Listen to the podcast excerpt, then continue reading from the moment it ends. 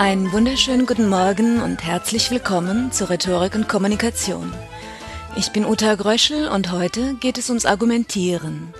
Fangen wir ganz klassisch mit der Definition an. Argumente sind Aussagen, die wir als Begründungen für Meinungen oder Forderungen einsetzen. Wenn ich sage, Eddie Murphy leiht dem Esel in Schreck in der englischen Originalfassung des Films seine Stimme und er macht das einfach genial witzig, dann ist das einfach eine Information, eine Aussage über die Fähigkeiten eines Schauspielers, der mit seiner Stimme die Persönlichkeit eines Esels prägt. Wenn ich aber zu einer Freundin sage, Eddie Murphy spricht den Esel in Schreck im englischen Original einfach genial, deshalb müssen wir uns unbedingt ein Kino suchen, in dem wir den Film auf Englisch sehen können, dann nutze ich die Eddie Murphy Stimmkünste als Argument, um meine Freundin in die englische Originalversion zu schleppen. Wörter wie deshalb und darauf folgt und darum zeigen, welche Schlussfolgerungen aus einem Argument gezogen werden sollen. Esel ist witziger auf Englisch, darauf folgt, Film auf Englisch sehen ist gut.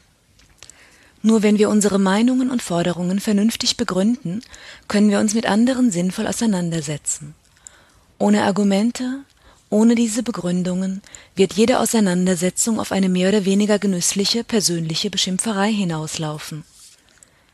Wir müssen Schreck auf Englisch sehen. Nö, gar nicht, so'n Quatsch.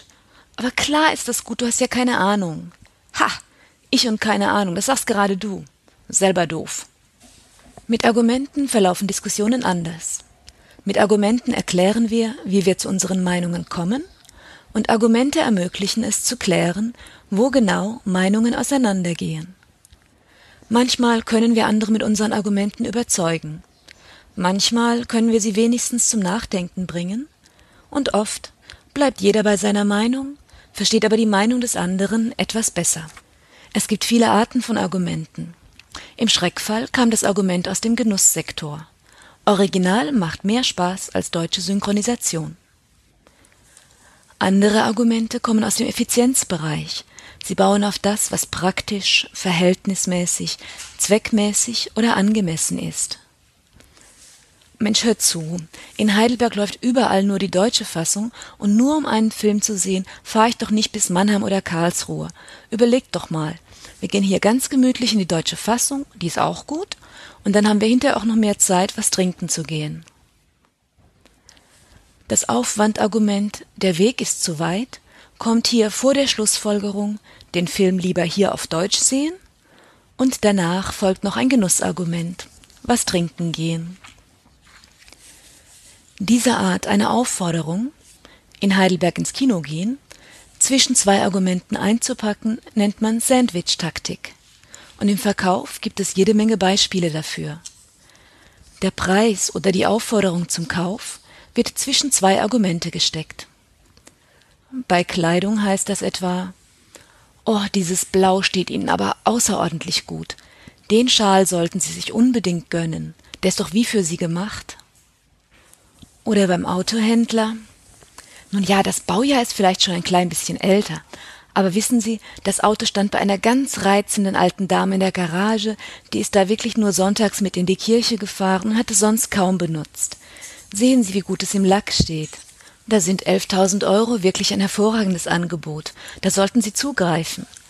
Außerdem geben wir ein Jahr Vollgarantie auf Motor und Getriebe. In Sachauseinandersetzungen wird oft mit dem Effizienzargument gearbeitet. Diese Maßnahme kostet uns am wenigsten. Diese Maßnahme ist am einfachsten durchzuführen.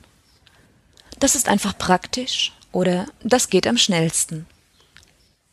Dann gibt es das Effektivitätsargument, wobei es darum geht, das grundsätzlich Richtige zu tun. Langfristig ist das die einzig richtige Lösung für die Krankenversicherung in Deutschland. Nur diese Lösung ist auf Dauer für das Rentensystem tragbar. Nur diese Lösung passt wirklich zur Bevölkerungsentwicklung in Deutschland. Häufig kommt das Autoritätsargument. Dabei geht es um Expertenmeinungen, und die müssen immer dann herhalten, wenn Normalbürger das komplexe Thema nicht überblicken. Zurzeit gilt das besonders für das Thema Klimawandel. Gehen wir noch zur moralischen Argumentation. Das Wort Moral würden viele am liebsten gleich in die Mottenkiste packen, weil es, vor allem rund um den Sex, schon für die merkwürdigsten Forderungen herhalten musste. Aber die Idee vom ethisch richtigen Handeln lebt und hat Macht. Man muss etwas tun, weil es moralisch richtig ist.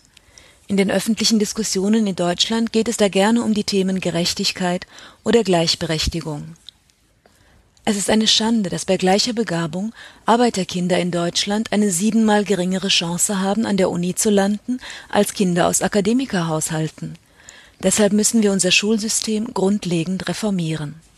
Diese Argumentation passt dann vor allem bei Zielgruppen, für die Gerechtigkeit ein hoher Wert ist. Wer eine Reform des Schulsystems durchsetzen will und vor Gruppen spricht, die mehr an Wirtschaftsleistung als an Chancengerechtigkeit interessiert sind, tut gut daran, eher mit einem Effektivitätsargument zu argumentieren. Eine wissensbasierte Wirtschaft wie die deutsche erleidet immense Verluste, wenn die Leistungsfähigkeit von Millionen von Kindern und Jugendlichen nie genügend entwickelt wird, um in der Wirtschaft eine nützliche Rolle spielen zu können. Wirksam ist sowieso immer eine Kombination aus mehreren Argumenten. Die Faustregel für wirksame Argumentation lautet mit einem Satz einleiten, dann drei Argumente bringen und am Schluss das Ziel klar und deutlich nennen. Reden wir über Computer, genauer gesagt über Apple Computer, über Macs. Macs haben drei große Vorteile. Sie sind fabelhaft einfach zu bedienen und kommen mit großartigen Programmen, mit denen sogar ahnungslose Technikfeinde innerhalb einer halben Stunde ohne Vorkenntnisse schicke Webseiten gestalten und ans Netz stellen können. Macs sind einfach schön und liebevoll gestaltet. Schon das Auspacken eines neuen Geräts macht Spaß. Und Macs sind sicher. Wer also einfach in Ruhe arbeiten und Viren anderen überlassen will, ist mit einem Mac bestens bedient. Macs sind eben genauso, wie Computer sein sollten. Soweit für heute zur Argumentation. Um das Thema Argumentieren und Gegenargumentieren geht es dann im nächsten Podcast. In diesem Sinne, auf Wiederhören, alles Gute und eine schöne Woche.